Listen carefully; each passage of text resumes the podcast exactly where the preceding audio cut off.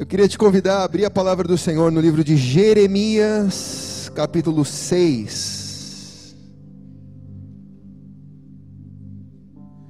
A partir, ou melhor, apenas o versículo 14. Enquanto todos se acomodam, quem for achando vai dizendo amém. Quem ainda aqui não tem a veste de louvor, levante a mão. Bom, a pessoa que está do teu lado diz que vai te dar uma. Fala, recebe essa palavra profética na tua vida. Crê nos profetas e prosperareis. Jeremias 6,14. Talvez o, o tecladinho um pouco mais, Tiago. Talvez o tecladinho um pouco mais aqui, talvez o tecladinho um pouco mais para fora também. Um pouquinho mais aqui, talvez e um pouquinho mais para fora. Isso.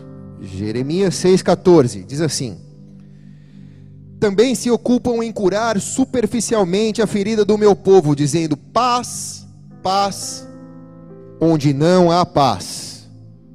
De novo. Também se ocupam em curar superficialmente a ferida do meu povo, dizendo paz, paz, quando não há paz. Vamos dizer tudo isso, todos juntos. Paz, paz. Quando não há paz. De novo, paz, paz. Quando não há paz. Até aí, coloque a mão sobre a palavra, feche seus olhos. Pai, eu quero lhe agradecer por essa noite que antecede esse momento tão especial do evento de evangelismo 2019 aqui de Santos, de São Vicente. Nós somos aqueles que resolvemos ouvir o teu clamor, o seu chamado, e nós respondemos, nós falamos: Eis-nos aqui, envia-nos a nós. Mesmo sabendo que nós não somos os melhores, mesmo considerando as nossas limitações, as nossas fraquezas, as nossas debilidades, mesmo sabendo que haveriam pessoas melhores do que nós, nós olhamos para o lado, ninguém aceitou e nós dizemos: Nós aceitamos, Senhor. Se quiser contar conosco, Senhor. Obrigado por confiar em nós. Tão grande obra, levando a igreja para fora dessas quatro paredes e transformando a igreja na luz no meio das trevas. Isso para nós é extremamente prazeroso, porque não é o evangelho que nós apenas pregamos, mas é o que nós vivemos, Senhor. Por isso, nessa noite, equipa-nos ainda mais para aquilo que o Senhor fará, abençoa-nos, a todos que aqui entramos, Marca a nossa semana, marca o nosso ano, marca a nossa vida com a tua presença. Eu me esvazio porque nada tenho a dar, também vim a receber. O Senhor sabe quanto eu preciso e careço dessa palavra sobre a minha vida. Me auxilia a ministrá-la para que eu não seja condenado naquilo que eu prego, mas seja pré-aprovado, Pai. Toda honra, toda glória e todo louvor nós damos a Ti em nome de Jesus. Amém e amém.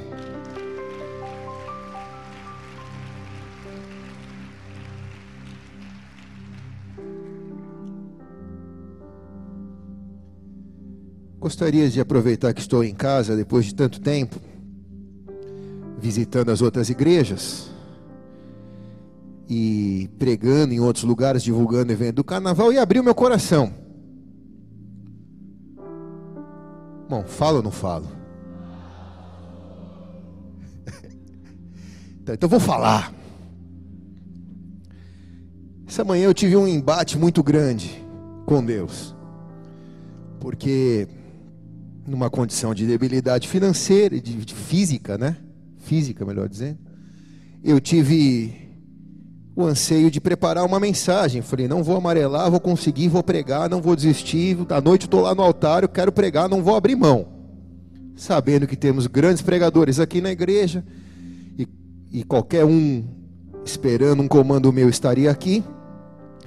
Mas eu disse, Senhor, Senhor conta comigo, eu quero ir, eu quero ir, eu quero ir, me ajuda, me dá uma palavra, embora não sabia o que pregar. Porque pensa só comigo aqui, posso abrir meu coração, sim ou não? Fala ou não fala? Você, você pensa que você preparar uma palavra é simples? Pregadores começam a preparar uma palavra uma semana antes que vão pregar. Só que eu prego toda semana, duas, três vezes por semana. E se vai repetir palavra, o cara olha, é, o senhor já pregou essa palavra, hein, pastor? Está requentando a marmita para dar para nós? Então multiplica isso por 15 anos. Você tendo que pregar uma, uma palavra nova a cada, a cada domingo, que seja, que seja a cada domingo, uma palavra nova a cada domingo, significa que você começa a chegar a uma, uma etapa no seu ministério que você começa a falar, já preguei sobre tudo na Bíblia. Já não tenho mais nada para falar. O que mais pode sair de novo nisso? E sabendo das necessidades e fazendo a leitura do contexto, você começa a se cobrar cada vez mais. Eu nunca achei que eu ia passar por essa crise. Mas hoje pela manhã eu tive esse esse confronto com Deus, porque eu fiquei pensando que as, eu fiquei avaliando as minhas mensagens e eu me dei conta que eu sou especialista em pregar uma mensagem impopular um evangelho pouco pregado, um evangelho impopular. Mas é o evangelho do reino, mas é um evangelho impopular, que só ouve e só recebe quem é profeta de Deus. Então, glória a Deus por você, aleluia, por não me deixar sozinho, aleluia. Mas quase todas as minhas mensagens são muito escassas de serem pregadas nessa geração. Minha, da pastora, eu pergunto ao Senhor hoje pela manhã: o que o Senhor quer que eu pregue? E eu caio na besteira de perguntar ao Senhor: eu gostaria de pregar uma palavra, Senhor, em que todos que ouvissem ela gostassem de mim no final. Aleluia. Não deu nem tempo de eu terminar de falar isso para Deus. Porque eu vejo os meus colegas, ah, vou, vou falar, vai. Eu vejo os meus colegas, pastores de grandes igrejas, pregando mensagens em que as pessoas aplaudem. São uma mensagem de coaching adaptado com o evangelho. Sai todo mundo feliz. Formando gerações de seguidores nas redes sociais seria tão mais fácil pregar mensagens assim, eu teria tão menos problema do que pregar mensagens de confronto, mensagens do reino. As pessoas sempre estariam bem, em todo momento elas estariam bem com você, estariam bem com os pastores, estariam bem com. porque nunca seriam confrontadas. Mas não deu nem tempo de eu terminar de dizer isso para Deus. O Senhor já me disse assim, enquanto falava com Ele: Eu não te chamei para gostar, para gostarem de você. Eu te chamei para você levar as pessoas a gostar de mim. Disse, disse o Senhor para mim.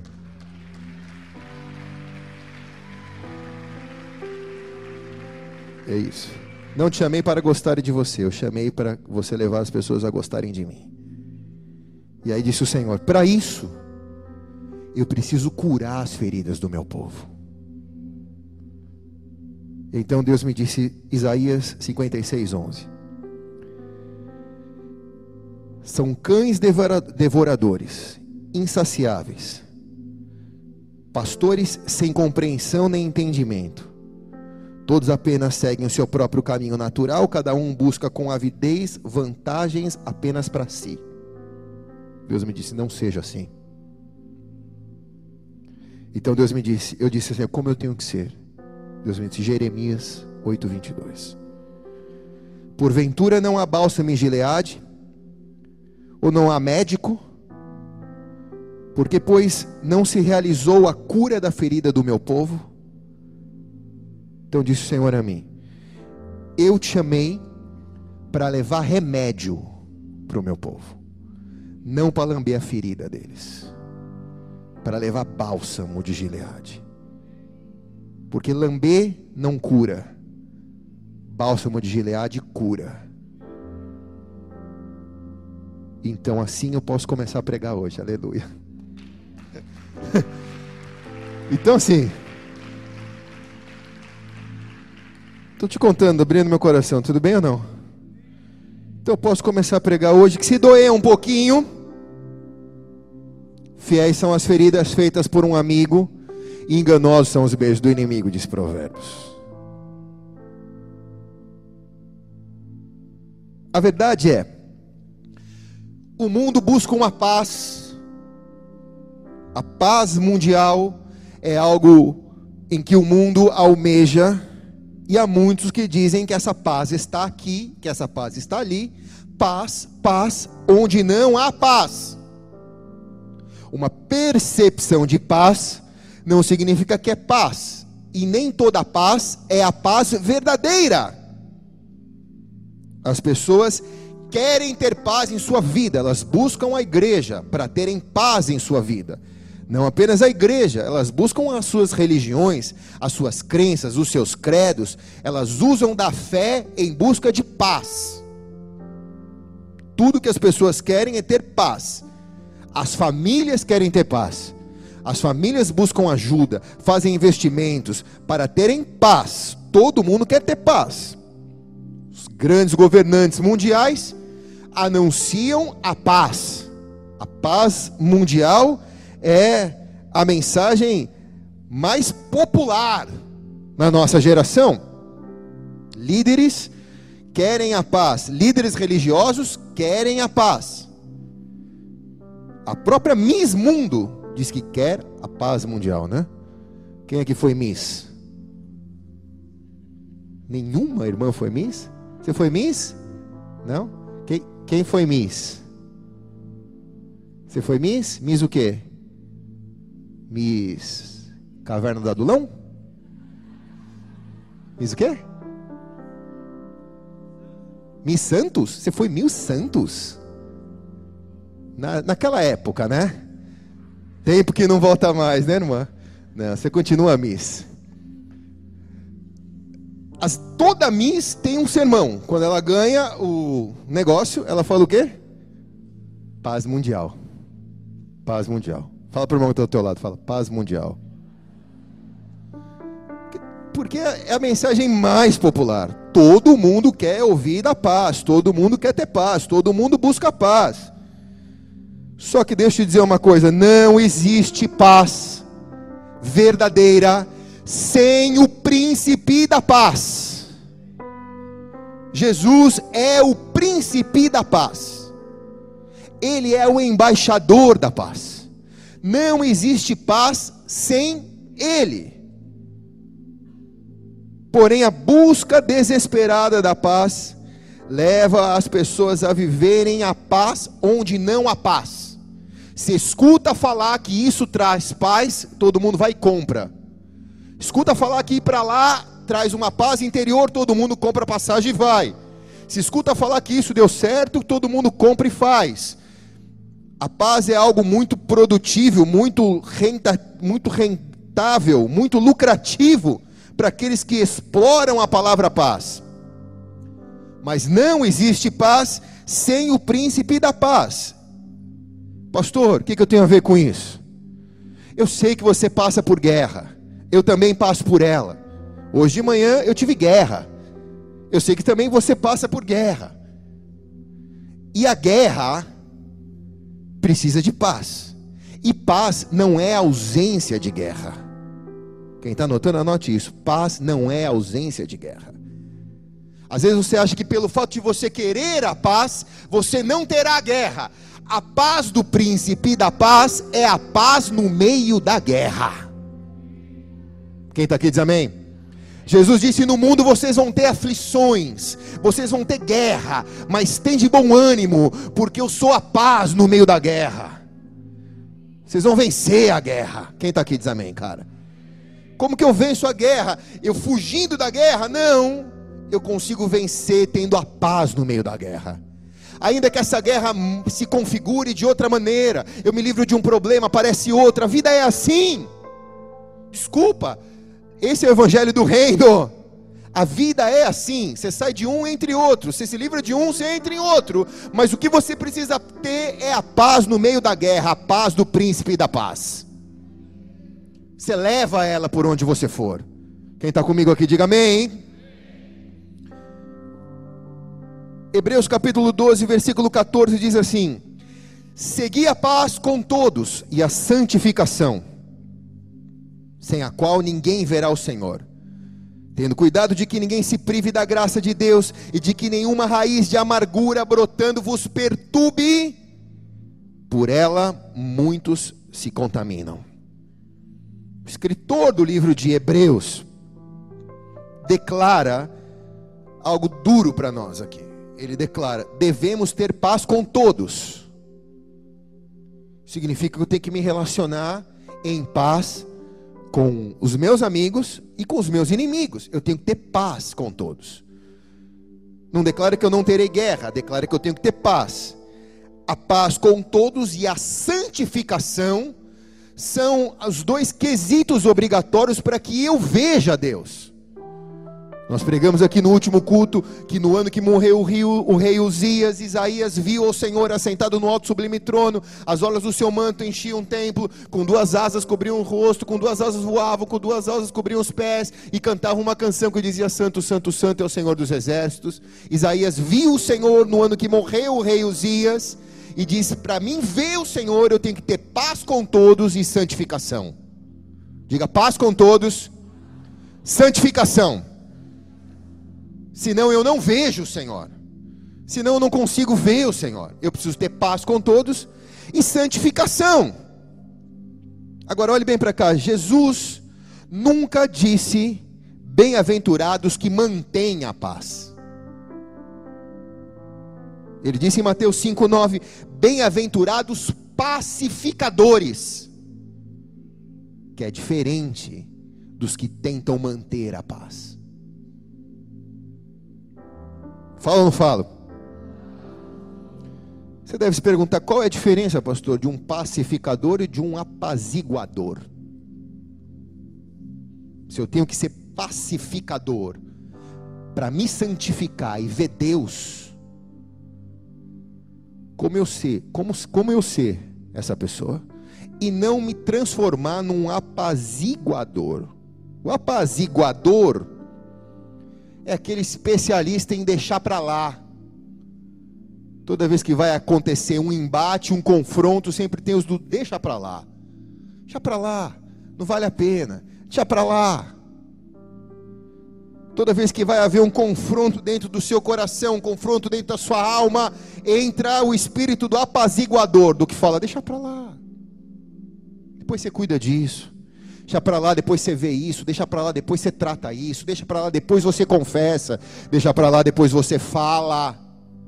Não precisa falar agora não, se falar agora vai gerar conflito, vai gerar atrito, vai gerar confronto. Deixa para lá. Não conta não. Já aconteceu há tantos anos atrás que você precisa contar que você traiu ela. Não conta não. Em outra oportunidade você conta apazigua a situação. Uma pessoa que tenta manter a paz a qualquer preço, ela negocia princípios, ela negocia valores para tentar manter essa paz. Ela é capaz de fazer o que tiver que fazer para manter a paz. Ela passa por cima dos seus princípios, ela passa por cima dos valores bíblicos não para conseguir uma paz. Ela acha que ela está conseguindo uma paz, mas na verdade ela está conseguindo uma trégua. Trégua não é paz. Trégua pode ser uma ausência de guerra momentânea, mas não é paz. Os que querem trégua com o mundo espiritual, o inimigo olha e diz: Ele não está mexendo comigo, não vou mexer com ele. Se ele começar a me provocar, se ele quiser viver um evangelho em que ele queira se libertar de mim, aí eu começo a mexer nele. Enquanto ele está vivendo um evangelho morno, onde ele não me provoca, eu também não vou provocar ele, eu vou dar corda e vou deixar ele viver a vida achando que ele está indo para o reino de Deus. Quem está entendendo aqui, diga amém, cara. O inferno não tem pressa de agir. Os planos do inferno são milenares. Os seus duram 80 anos, o do inferno é milenar. Ele planta uma semente para colher daqui a 40, 50, 60 anos. Ele não tem pressa de agir. Ele não quer te derrubar amanhã. Ele vai aguardar o tempo que for para que você caia. Então, se você fizer trégua com o inimigo, o inimigo sempre vai ser o seu inimigo. Você nunca vai ter paz. Deus te chamou para você vencer os seus inimigos. E os seus inimigos não são inimigos de Deus. Os inimigos de Deus, Deus já venceu na cruz do Calvário. Agora, se eu estou em Cristo Jesus, mais que vencedor eu sou, diz a palavra. Quem está comigo aqui diz amém. Diz que eu pisarei o leão e pisarei a áspide, mal algum chegará à minha casa, praga alguma chegará à minha tenda, porque o Senhor dará ordem aos teus anjos para me guardar e me livrar de todo mal. Então eu não quero papo com o inimigo, eu não quero trégua com o inimigo, o que eu quero é atropelar o inimigo. Quem está comigo aqui, diga amém. Embora esse evangelho não seja popular, aqui é. É o evangelho que nós queremos ouvir, que é o da verdade, amém ou não?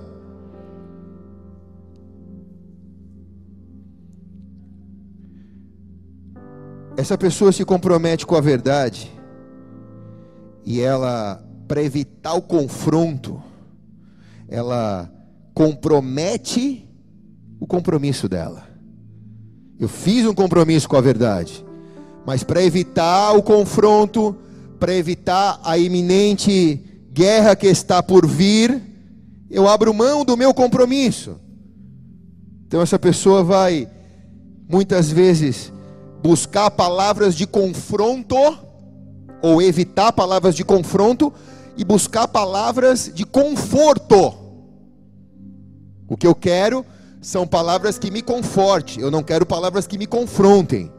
O que eu quero ouvir que, que o que estou fazendo. Está escutando uma microfonia, Tiago? Está escutando a microfonia? O que eu quero fazer, acho que algum microfone é aberto aqui. O que eu quero fazer é que aquilo o que eu quero ouvir é que aquilo que eu estou vivendo, alguém diga para mim que não é pecado, porque é o que eu quero fazer.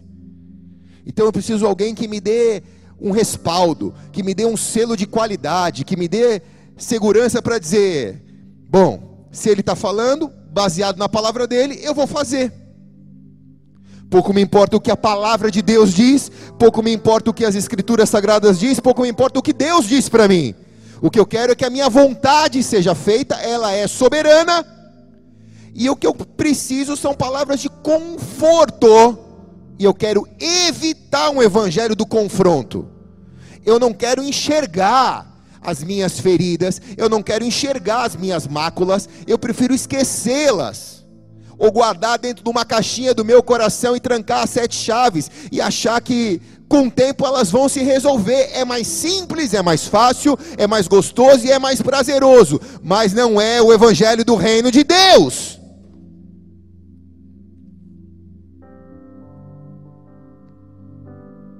Na maioria das vezes, as pessoas precisam ser confrontadas para mudarem a situação e para temerem a Deus. O evangelho do reino é um evangelho de confronto. O evangelho do reino não é um evangelho de acordo com o mundo. O evangelho do reino não é um evangelho de concessões ao mundo. Jeremias disse: enganoso é o coração do homem, mais perverso do que todas as coisas. Quem o conhecerá? Esse versículo é o que eu mais falei nesse último ano. Porque cada vez mais o coração do homem é perverso, mais perverso que o diabo, para enganar você o diabo não precisa fazer nada. É só deixar o teu coração decidir as coisas. E aí o nosso coração sempre acaba escolhendo um caminho que não é o de Deus. Como eu sou danoso a mim, como eu sou, como eu, como eu me prejudico com as minhas escolhas e as minhas decisões. Às vezes, para evitar algo, eu quero apaziguar algo. E o evangelho do reino de Deus é um evangelho de confronto. João, emprestando a sua mão na ilha de Pátimos, confinado, escrevendo para sete igrejas do Apocalipse. Sete igrejas que têm uma representação histórica. Histórica. Porque além de representar sete fases da igreja, representa também sete tipos de igreja e representa sete tipos de pessoa como igreja. Ele diz assim em Apocalipse capítulo 2, versículo 8: Ao anjo da igreja de Esmirna escreve: Isso diz o primeiro e o último que foi morto e reviveu. Olha só como ele vai apresentando. Conheço as tuas tribulações, a tua pobreza, mas tu és rico. E a blasfêmia, está colocando no telão aqui, e a blasfêmia dos que dizem ser judeus e não são, porém são da sinagoga de Satanás. Não temas o que has de, de padecer, eis que o diabo está para lançar alguns de vós na prisão, para que sejais provados, e tereis uma tribulação de dez dias. Ser fiel até a morte, dar-te-ei a coroa da vida. Quem tem ouvidos, ouça o que o Espírito diz à igreja. Ao que sofrer de modo algum, sofrerá dano da segunda morte. Esse evangelho não é popular, mas é o evangelho do reino. É Jesus falando para a igreja, que pode ser a fase da igreja, que pode ser o tipo de igreja, ou que pode ser eu, como igreja, pode ser você, como igreja. Quem está entendendo aqui, diga amém. Ele está dizendo: Olha, conheço a sua tribulação, eu sei da tua pobreza, da sua luta, eu quero te dizer que você é rico, cara.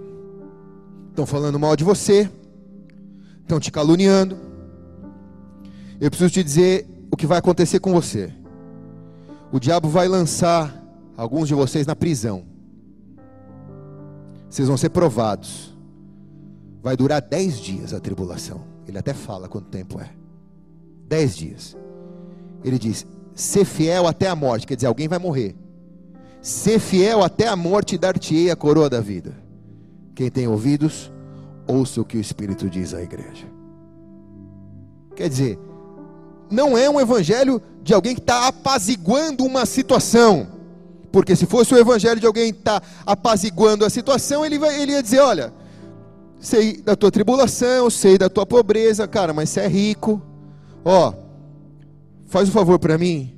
Toma cuidado com aqueles que são da sinagoga de Satanás. Vai lá, se acerta com eles, pede perdão, para de confrontar eles, porque eles vão começar a perseguir vocês, vão matar até alguns de vocês, vão colocar até alguns em cadeia 10 dias. Mas vai antes lá, faz um acordo com eles, fala, meu, vocês aqui, nós aqui, vocês batem o tambor aqui, a gente canta para Deus aqui.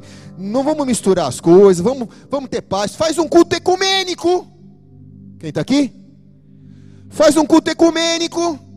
Todo mundo adora a Deus, cada um chama o Deus do seu Deus e vai ficar tudo bem, vocês não vão ser perseguidos. Mas não existe paz sem o príncipe da paz. Quem está aqui diz amém, cara. Fala para o irmão que está ao teu lado, fala, esse ano vai pegar fogo. Fala com mais ousadia, fala, se prepara que esse ano vai pegar fogo. Aleluia!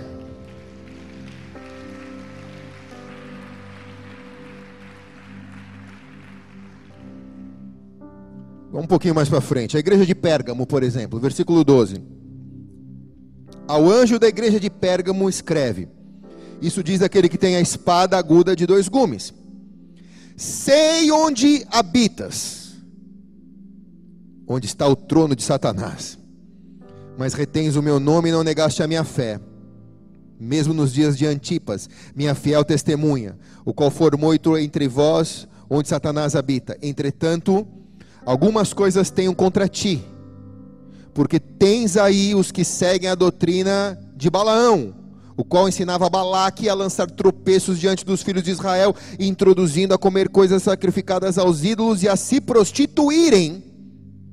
Então, a linha mestre de todas as orientações de Deus para a igreja, para mim, para você é: sei quem você é, sei dos pontos fortes, sei dos pontos fracos, mas eu tenho contra você algo. Eu estou te confrontando, eu estou expondo tua ferida. Por quê? Porque eu não quero esconder, eu quero que você seja curado em nome de Jesus. Eu podia passar batido nessa parte e dizer: vocês arrebentaram até quando Antipas foi morto, vocês deram testemunho. Vocês estão no lugar onde está o trono de Satanás. Vocês são demais. E porque vocês fazem um trabalho muito bom, eu vou considerar que vocês comem comidas consagradas a ídolos. Eu vou considerar isso. Afinal de contas, vocês estão fazendo um trabalho legal, a igreja está cheia, está todo mundo feliz. Bom, vamos aliviar. Mas Deus diz: não, eu tenho contra ti, porque há alguns aí que seguem a doutrina de Balão, qual ensinava Balaque a lançar tropeços diante dos filhos de Israel, introduzindo comidas sagradas a ídolos e a se prostituírem. Mais uma, vai. Fala ou não falo? Tiatira, versículo 18. Ao anjo da igreja de Tiatira escreve: Isso diz o Filho de Deus, que tem olhos como chama de fogos e pé semelhantes ao latão reluzente. Conheço as tuas obras e o teu amor, a tua fé, o teu serviço, a tua perseverança, e sei que as últimas obras são mais numerosas do que as primeiras. Vocês são top. Mas tenho contra ti que toleras a mulher chamada Jezabel, que se diz profetiza, ela ensina e seduz os meus servos a se prostituírem e comerem coisas sacrificadas a ídolos. Dele tempo para que se arrependessem, e ela não quer arrepender-se de sua prostituição. E eis que lanço num leito de dores uma grande tribulação aos que cometem adultério com ela e não se arrependem das obras dela. Cara, olhe para cá. Jesus olha para mim e para você. Ele sabe tudo. Você acha que ele não sabe, mas ele sabe tudo. Ele sabe o que você tem feito direito. Ele sabe o que você tem se esforçado para fazer melhor. E ele sabe o que ele tem contra ti. Não adianta dizer, ele não tem nada contra mim. Quem não tem pecado, atire a primeira pedra. Vocês me viram orando aqui pedindo para Deus para que eu não seja condenado naquilo que eu prego, porque esse evangelho é para mim também.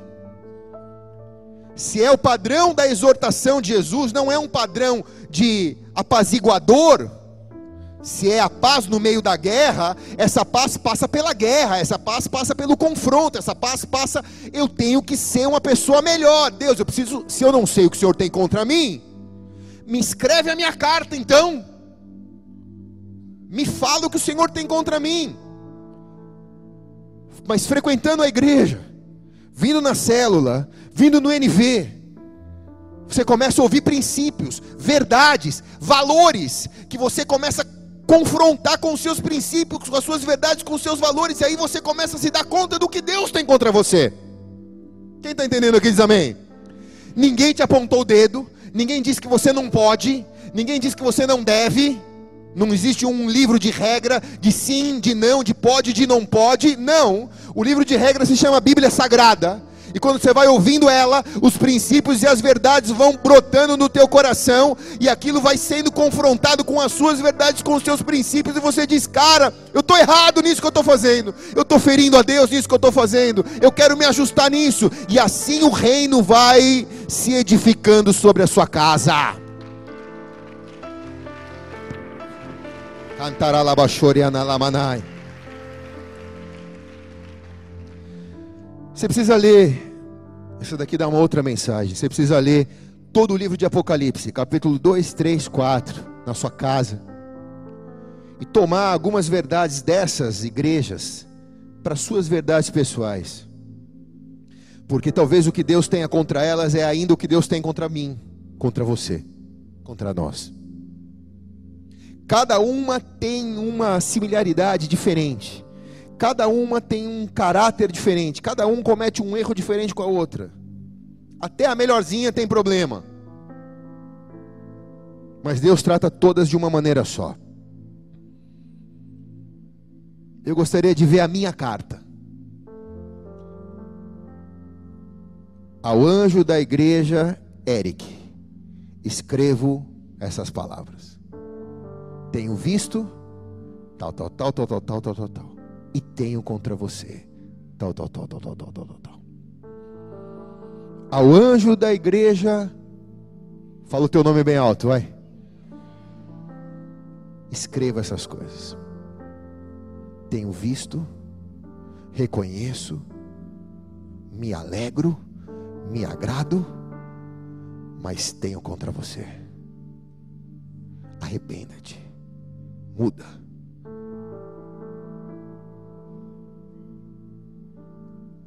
Esse tipo de evangelho produz mudança.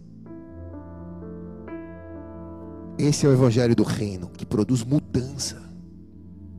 Não movimento, mas mudança. Esse é o evangelho transformador. É esse evangelho que traz a paz no meio da guerra. Que você sabe que você está no vale de ossos secos, que você sabe que você está descendo para lutar contra o Golias da sua vida. Mas você tem paz no seu espírito, porque você sabe que Deus é por ti, que Deus é contigo e que ninguém será contra ti. Quem está aqui, diga amém, cara. Então, e o verdadeiro evangelho, pastor? O evangelho do pacificador, não do apaziguador, do pacificador. O pacificador é o que busca a verdade a qualquer preço, mas não negocia para ter paz. É o evangelho que ele confronta ou se autoconfronta, confronta pessoas com a verdade, ou se autoconfronta com a verdade, com a justiça, a fim de produzir a paz verdadeira. É o evangelho de que está doendo, mas vai me fazer ser uma pessoa melhor. É duro ouvir, mas é a verdade, e é o que eu quero. Quem está comigo aqui, diga amém, cara. O pacificador, ele ama a justiça, e ele odeia o pecado. Então eu preciso saber qual é o meu pecado, porque eu amo a justiça e a partir do momento que eu sei que eu estou pecando, eu vou odiar o pecado, cara. Eu consigo me libertar do pecado por causa da justiça de Deus. Porque eu não quero uma trégua com o pecado. Eu não estou dando uma folga para as drogas. Eu estou vencendo elas em nome de Jesus essa noite. Quem está comigo aqui, diga amém, cara. Eu não estou dando uma trégua para mentira. Eu estou vencendo o vício da mentira essa noite em nome de Jesus, cara por causa da justiça de Deus. Eu não estou dando uma trégua para a prostituição. Eu estou vencendo ela essa noite em nome de Jesus. Eu não estou dando uma trégua para os meus pensamentos impuros, para a minha ambição, para o meu orgulho. Mas eu estou vencendo eles nessa noite em nome de Jesus, porque eu não quero paz com o diabo. Eu quero paz com Jesus. Se é para ele, faz melhor. Se é para mim, não precisa nem aplaudir. Aumenta um pouquinho o PA para mim. Microfone no PA.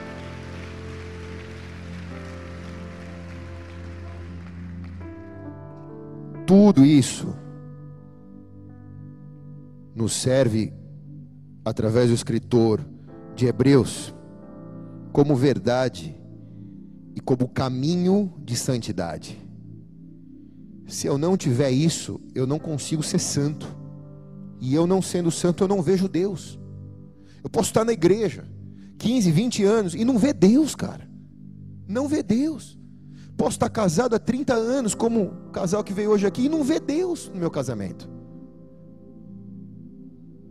Eu posso ser um empresário tão bem sucedido que guardo milhões no meu cofre e não vejo Deus no meu trabalho. Eu posso ser pai de grandes filhos, os melhores alunos, e não ver Deus na vida deles. Eu corro um sério risco de sair fazendo acordos de paz com todas as áreas da minha vida e não experimentar o que é a paz verdadeira. A paz que produz santidade, a paz que produz mudança, a paz que produz pureza e que me faz ver Deus, cara. Me faz enxergar Deus. Então eu tenho que escolher viver esse, ou o evangelho do apaziguador, ou o evangelho do pacificador. O que produz santidade, ainda que isso custe a espada. Ainda que o preço disso seja espada. E, e quase sempre é, igreja. Quase sempre é. Porque não é popular esse evangelho. Quase sempre é um evangelho da espada. Quase sempre é um evangelho da mais dura batalha. Mas é o único que produz santidade e é o único que te faz ver Deus. Se você quer ver a igreja, legal, você já viu. Só que tem um negócio melhor na igreja aqui. Alguns querem só ver a igreja, e a igreja é demais, ainda mais com o telão de LED, é top. Mas alguns vieram aqui para ver Deus.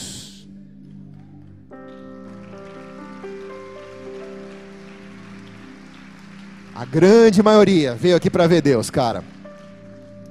E aqui não depende do pastor, não depende do telão de LED, não depende do louvor, não depende de nada, depende de você. Está com você a bola de ver a Deus ou não. Eu venho na igreja, mas eu não vejo Deus, pastor. O problema não é a igreja, cara. O problema não é o louvor, o problema não é o telão de LED. O problema está aqui, ó. Sem santidade ninguém verá o Senhor. E a santidade só é produzida quando você é confrontado no teu pecado e o teu pecado é perdoado, a tua iniquidade é tirada. Então, no ano que morreu o rei Uzias, eu vi o Senhor. Isso custa. Isso é guerra. Isso é espada. Estou terminando, tá? Já foram melhores nisso. Estou terminando, igreja. Obrigado. Mateus 10, 34 diz assim: Olhe só o que Jesus diz. Parece ambíguo, né? Mas eu vou te explicar. Não penses que vim trazer paz à terra. Não vim trazer paz, mas espada. Mas pastor, tudo que o senhor pregou, o próprio Jesus está dizendo que ele não veio trazer paz, que ele veio trazer espada. Vamos lá, 35. Porque eu vim pôr em dissensão homem contra o seu pai, filha contra sua mãe, nora contra sua sogra. E os inimigos do homem serão os da sua própria casa. Quem ama o pai e a mãe mais do que mim, não é digno de mim.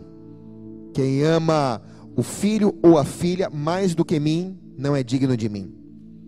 Quem toma, quem não toma sua cruz e não segue após mim, não é digno de mim. Quem achar a sua vida, perdê-la-á, mas quem perder a sua vida por amor de mim, achá-la-á. Que palavra dura, cara. Jesus vai explicar da paz, não do apaziguador, mas a paz do pacificador aqui. Não a paz do mundo, paz, paz onde não há paz, mas ele vai explicar a paz dele, a paz do príncipe da paz. E ele pega nada mais e nada menos do que o núcleo mais sagrado da sociedade, que é a família. A única instituição que foi criada por Deus antes do pecado de Adão e Eva. A única instituição que foi criada antes do pecado. Tudo que depois Adão e Eva pecou foi depois do pecado. Mas a família foi criada antes do pecado. Por isso a família é sagrada há princípios na família, há valores na família que são sagrados. E Jesus pega exatamente a célula mais sagrada da sociedade e diz: Ó, oh, vou te contar a história. Até naquilo que você acha que é mais sagrado, que é a tua família, eu preciso te dizer que se você quer se posicionar ao meu lado, ao lado da cruz, se você quer tomar a sua cruz e me seguir, eu preciso te dizer que até confronto no seu núcleo familiar você vai ter. Ele está dizendo: até no lugar mais sagrado que você acha que você não vai ter problema, você vai ter. Você vai ter. Por se posicionar do meu lado. Ele está dizendo: se você não quiser ter, tem um tipo de paz que você pode ir lá e passar o pano. Mas se você for se posicionar de acordo com o reino, às vezes vou ter que trazer a espada na tua casa. Como a gente vê isso acontecendo? Como isso é comum? Porque as pessoas, por falta de entendimento, cobram uma postura e você, por entendimento, não consegue atender aquela postura da tua família. Porque antes eu bebia com meu pai, outro dia um irmão falou, pô pastor, eu e meu pai a gente bebia sempre junto no bar. A gente era os melhores amigos. Depois que eu me converti, eu parei de beber, parei de ir no bar com ele. Ele não quer mais falar comigo, como se perdeu o melhor amigo. Eu também sinto que eu perdi o meu melhor amigo. Como que eu faço? Eu falei, não faz. Ora por ele só. Não volta atrás para tentar ganhar a vida dele. Ele tem que vir atrás de você. Quem está entendendo aqui, diga amém. Às vezes dói, mas é espada. Mas seria mais apaziguador dizer: Ah, eu vou com ele, ele bebe a cerveja, eu bebo Guaraná. Mas pelo menos eu estou ali com ele. Você está negociando princípios, porque a Bíblia diz: não se assenta na roda dos escarnecedores. Não te peço para ser antissocial também, mas aprenda o seu horário de sair, o seu horário de chegar, o seu jeito de entrar e o seu jeito de sair. Deus tem as suas estratégias para você ganhar a tua casa em nome de Jesus. Quem está aqui diz amém, cara?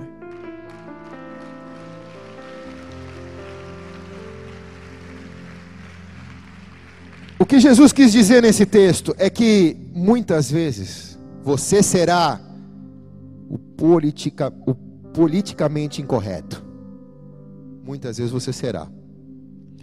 Muitas vezes você será o familiarmente incorreto.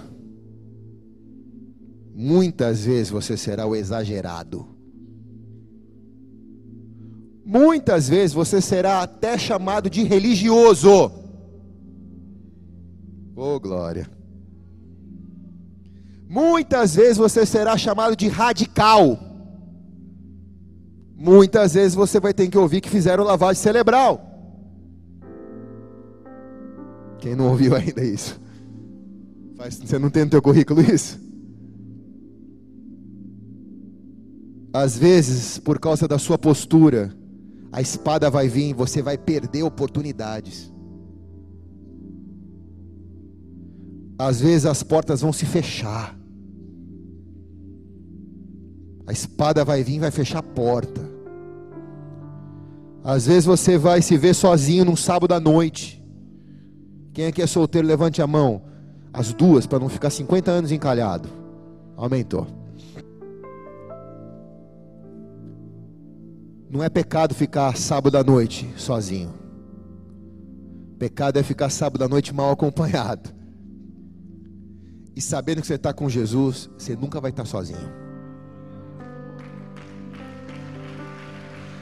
Não deixe teu coração te oprimir, cara.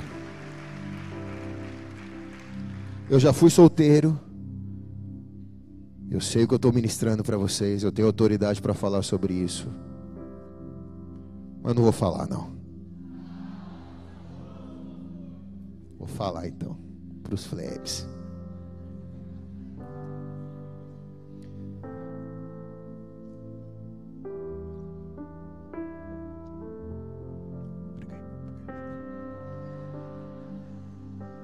Gelou, hein? Ficou branco agora. Deu piriri em você, quase, né? Pega um piniquinho para ele ali, coitado. Eu tinha receio de ir sozinho para o cinema. Já contei isso aqui? Vou contar então. Então, já contei não contar mais. Eu, não, eu tinha receio de ir para o cinema sozinho. Como que eu vou para o cinema sozinho? Parecia que eu estava cometendo um pecado quando me converti. Eu nunca fui para o cinema sozinho. Como que eu vou para o cinema sozinho no sábado? Só que eu não tinha amigo, não tinha flame na época, não tinha galera. Eu andava sozinho. E eu me enchi de coragem e eu fui para o cinema sozinho no sábado. Porque eu falei, Deus, eu preciso aprender a andar sozinho. Porque eu não posso ficar arrumando alguém para andar comigo, para não andar sozinho. Posso arrumar uma louca para fingir que eu estou namorando só para mim ir no cinema e ficar enganando a menina. Não, vou ter que aprender a andar sozinho. Vou ter que ir no cinema sozinho. E era muito difícil para mim ir no cinema sozinho. Eu fui.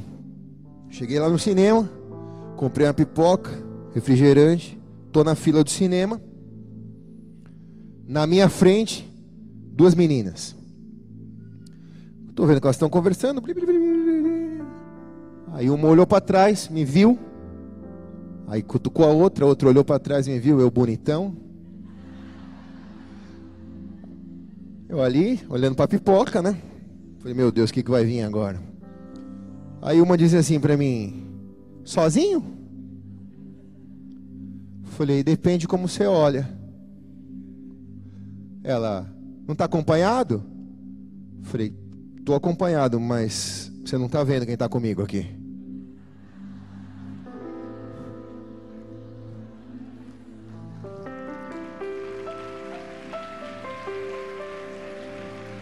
Venci. Era o demônio do cinema.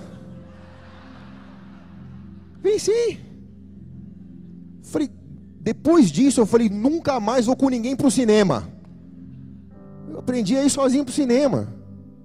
Depois que eu casei, que eu comecei com a pastora para o cinema, eu ia sozinho, cara.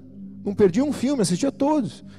Aprendi a viajar sozinho, só queria viajar sozinho. Até hoje eu prefiro viajar sozinho. Só viajo sozinho, vou para onde que eu estiver. Aprendi, porque eu falei, cara, eu nunca mais vou estar sozinho. O Espírito Santo vai estar sempre comigo.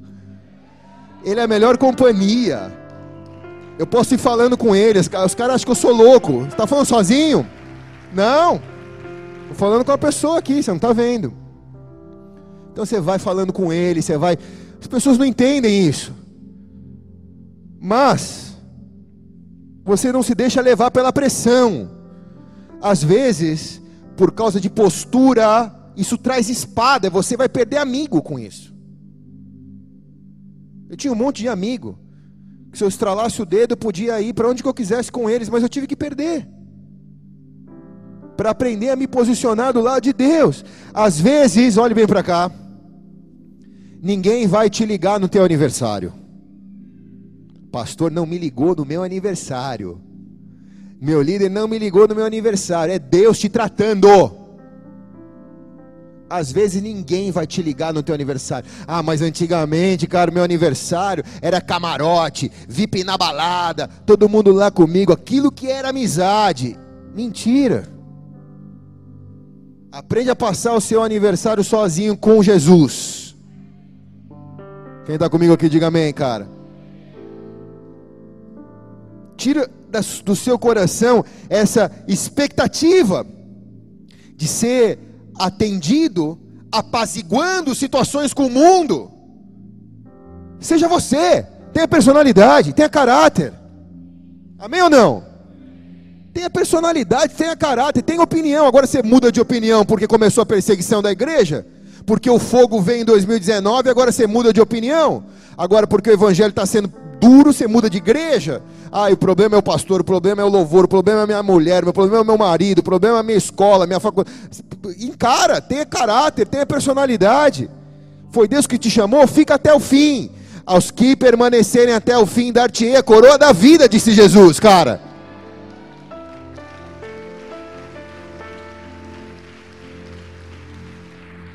Aguenta o rojão. Tá chorando por quê? Achou que ia ser fácil? Jesus já estava te falando que ia ser difícil, mas ele já te dizia que se você for até o fim, você vai andar de glória em glória, de vitória em vitória. Mas se for fácil, não tem glória. Se for fácil, não tem vitória. Tem que ser difícil para ter glória. Tem que ser difícil para ter vitória. Para saber que não foi você que conseguiu, mas foi o Senhor que conseguiu através de você. Amém. Se é para Ele, faz melhor.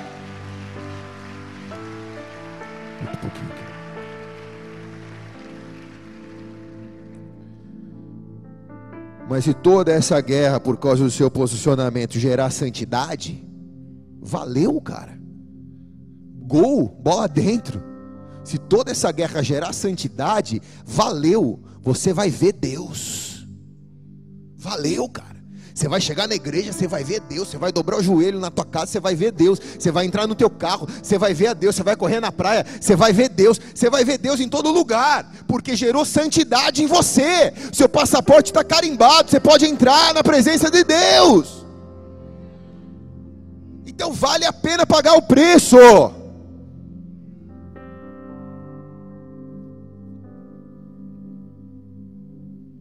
No ano que morreu o rei Uzias, eu vi o Senhor.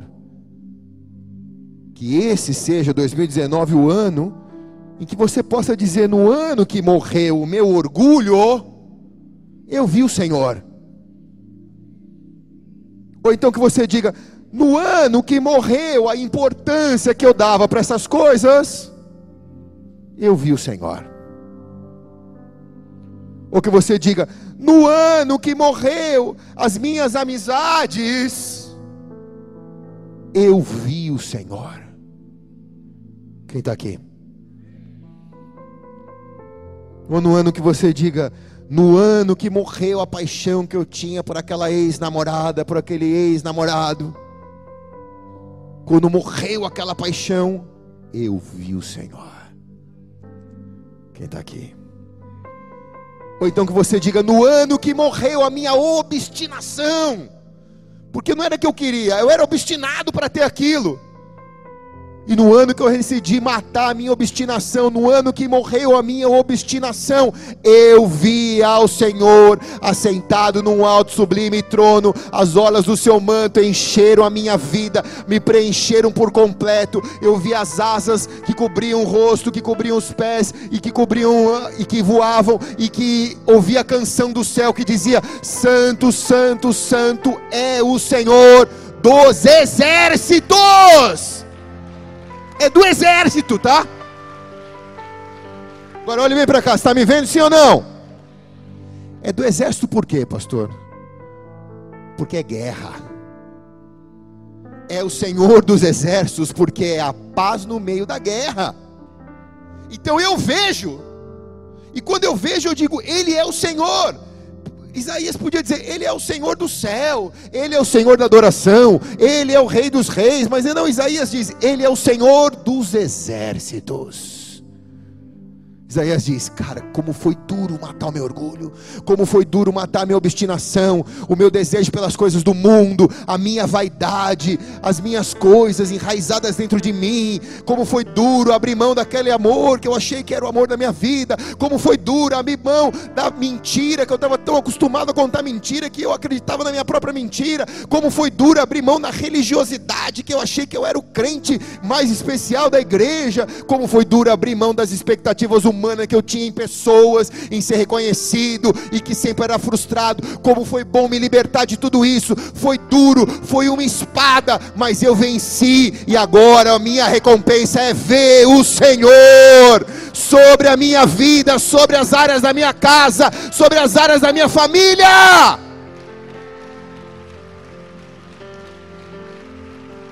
Eu vi o Senhor.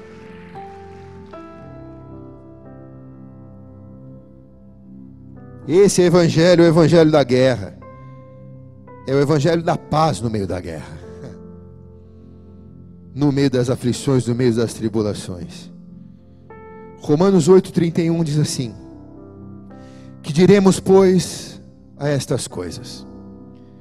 Se Deus é por nós, quem será contra nós? Aquele que nem seu próprio filho poupou, antes o entregou por todos nós, como nos dará também com ele todas as coisas? Quem intentará acusação contra os escolhidos de Deus? É Deus que os justifica. Quem os condenará? Cristo Jesus é que morreu e antes que ressurgiu entre os mortos, o qual está sentado à direita de Deus, esse também intercede por nós. E quem nos separará do amor de Cristo? A tribulação, a angústia, a perseguição, a fome, a nudez, o perigo, a espada, como está escrito: Por ti somos entregues à morte todo dia, somos considerados como ovelhas para o matadouro, mas em todas as coisas somos mais que vencedores por aquele que nos amou. Porque estou bem certo que nem a morte, nem a vida, nem anjos, nem principados, nem as coisas do presente, nem as futuras, nem as potestades, nem a altura, nem a profundidade, nem qualquer outra criatura nos poderá separar do amor de Deus, que está em Cristo Jesus, o nosso Senhor. Uh! Tremendo! Grava esse versículo, cara. Grava esse texto. Porque ele diz que nada pode te separar do amor.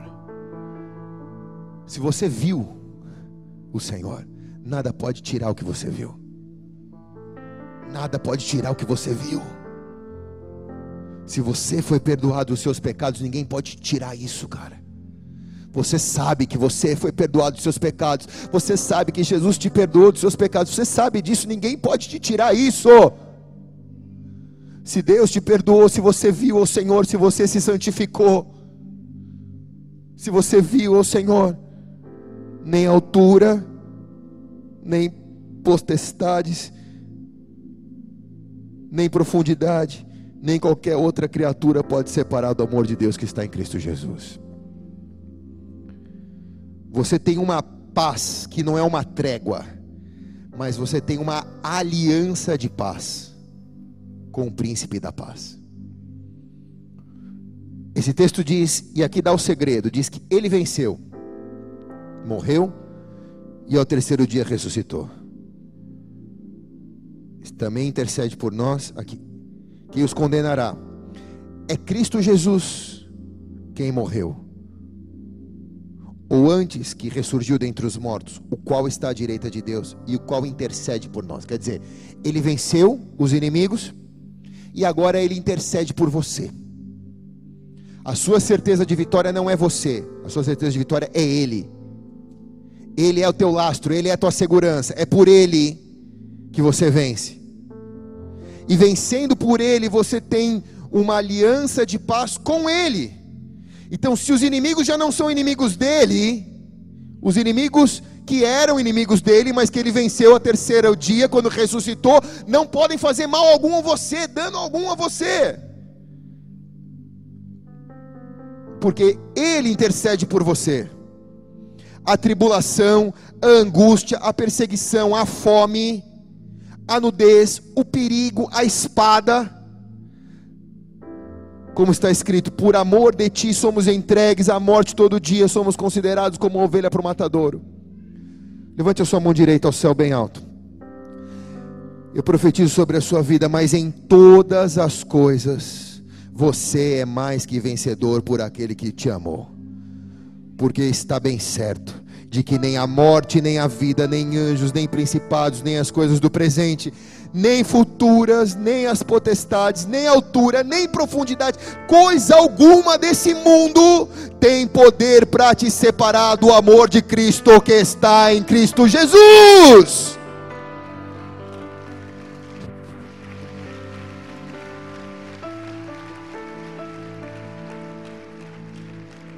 Baixar. Feche teus olhos por um instante. Incline sua cabeça aí. Espírito Santo.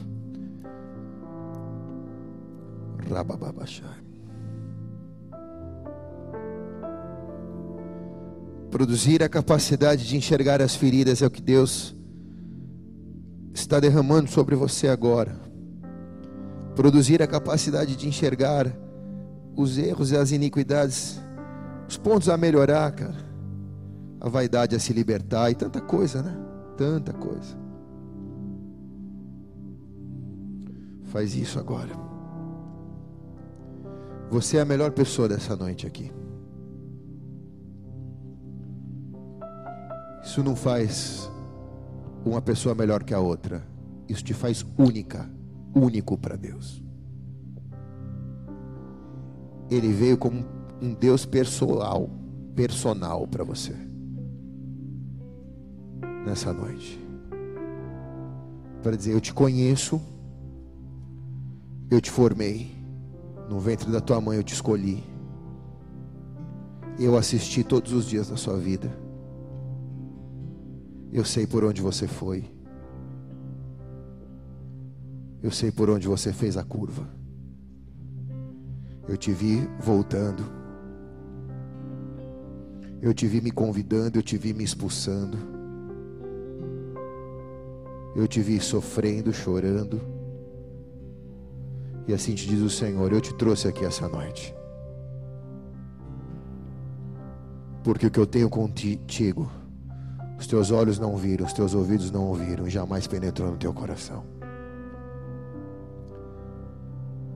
São planos de vida eterna, te diz o Senhor. Cantará labachura labanamasai.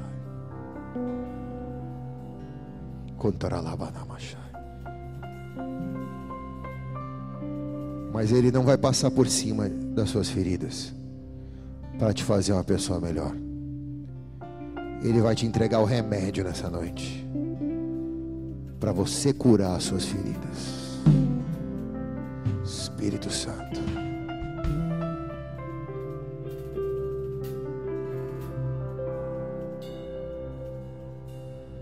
Ele te quer fazer a imagem e semelhança dele. Ele não quer te fazer um produto de uma religião ou de uma fé evangélica. Ele quer que você se pareça com Ele e menos com você. Espírito Santo.